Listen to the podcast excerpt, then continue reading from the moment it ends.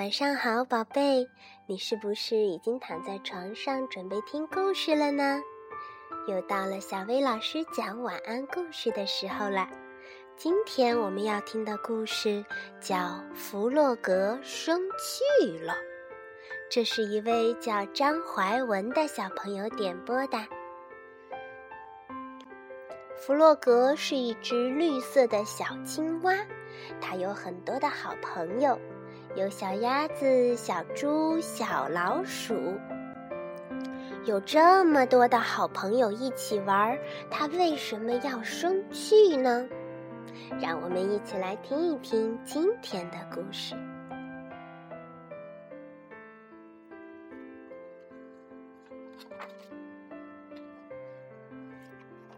弗洛格正在给小鸭画像。真难画呀，怎么都画不好。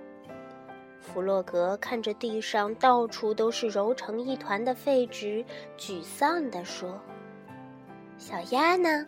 它一整个早上都在给弗洛格当模特儿。当模特儿可不是一件容易的事儿，得长时间保持同样的姿势才行。”哎呀，你又动了！弗洛格嚷嚷着：“这张也没画好。”弗洛格一边抱怨着，一边又从画架上撕下了一张纸。小鸭一动不动地站了那么久，终于累了。他说：“不行了，我得活动活动才行。”弗洛格把画纸揉成一团。为什么我就是画不好呢？他生气地说。弗洛格失望地坐下来，用力地捶打着桌子。他对小鸭说：“我真的特别想画一张很像你的画。”这话你已经说了一上午了，小鸭说：“我一直尽量站着不动，可是这真的很不容易。现在能让我看看你画的画吗？”不行。弗洛格想都没想就拒绝了。为什么不行呢？小鸭问。因为我画的不够好。弗洛格气呼呼的叫道。可是我还是想看啊！小鸭边说边捡起了一张皱巴巴的纸。他刚把画展开，弗洛格就气冲冲地走了过来，把画抢了去，使劲儿地扔在了地上。他对小鸭大声嚷道：“不许看，就是不许看！我画的一点都不好，眼睛、嘴巴还有翅膀，一点都不像。”这可把小鸭吓了一大跳。看着生气的弗洛格，小鸭想了想，然后挥了挥翅膀，左摇摇，右摆摆。“你这是在干什么呀？”弗洛格奇怪地问。我在跳舞啊！我想把你逗乐。小鸭说：“没有用的，别费劲了。只有画出一张非常像你的画来，我才会高兴。”说完，他又生气地踢了一个纸团。“嘿，早上好！”这时，小猪来到了窗前，他跟弗洛格还有小鸭子打招呼。你们在干嘛？天气这么好，到外面来玩吧。弗洛格没理小猪，他展开一个纸团，假装认真的看了起来。我觉得挺好的，小鸭凑过来诚恳地说：“那纸上是什么？”小猪好奇地问。小鸭把画拿给小猪看。你觉得怎么样？我看不出来像什么。小猪很老实的回答。听到了吧？弗洛格一下子爆发了。我画的太糟糕了。他生气的从小鸭子手里把画抢了过来，狠狠的丢在了地上，用力的踩了几脚。嗯，弗洛格，你生我的气了吗？小猪小心翼翼地问他：“我没有生你的气。”弗洛格气呼呼地说。“那你是生我的气了吗？”小鸭小声地问。“我也不是生你的气。”弗洛格赌气地说完，就大步地走了出去，用力地甩上了门。弗洛格沿着河边漫无目的地走，他非常非常的生气。你好，弗洛格。老鼠看见他，过来跟他打招呼。你今天不开心吗？是的，我很生气。弗洛格说。生谁的气呢？嗯，生我自己的气。我想画一张特别好的画，可是老是画不好。这时，小猪和小鸭拿着画走了过来。可是我很喜欢这张画呀，小鸭说。为什么？弗洛格惊讶的问。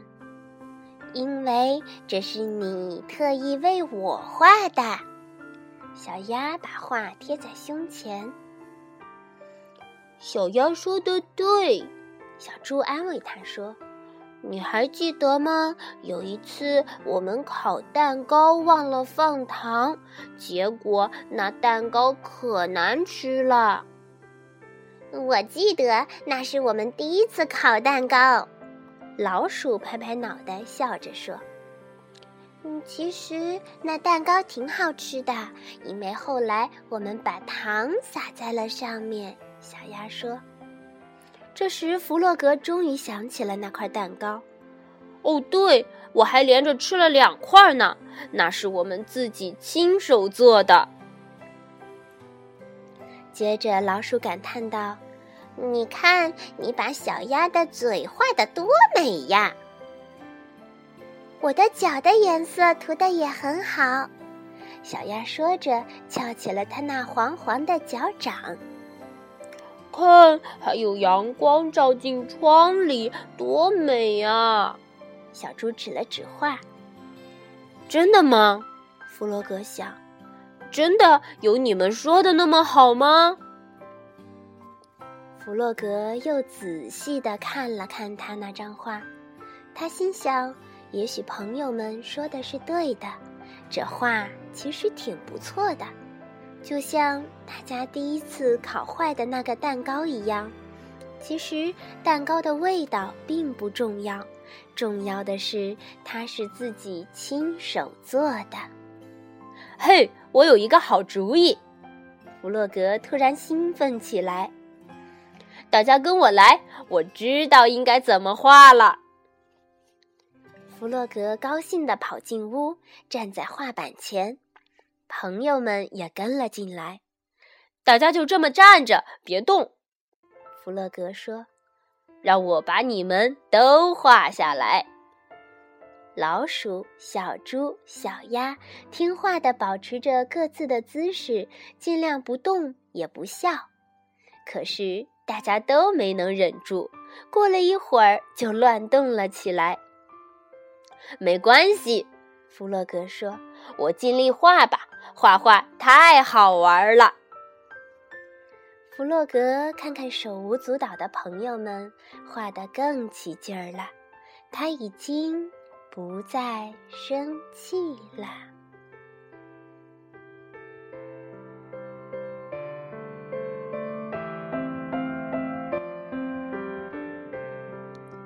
宝贝，你是不是也常常有发脾气、生气的时候呢？在跟其他小朋友争抢玩具或者吵架的时候，你会生气吗？想要的玩具或者好吃的东西，大人没有给你买的时候，你会生气吗？如果你做错了事情，受到了批评，你会生气吗？其实啊。我们每个人都有生气的时候，小薇老师也有。如果啊，下次你再遇到不愉快的事情，小薇老师希望你知道，这是一件非常正常的事情。然后啊，你可以试一试自己调节自己的情绪，比如说和爸爸妈妈说一说自己为什么生气，和小朋友们一起玩一玩别的游戏。总之，想办法忘掉生气、愤怒的事情，你就可以重新快乐起来啦。好啦，今天的故事就到这里，晚安，宝贝。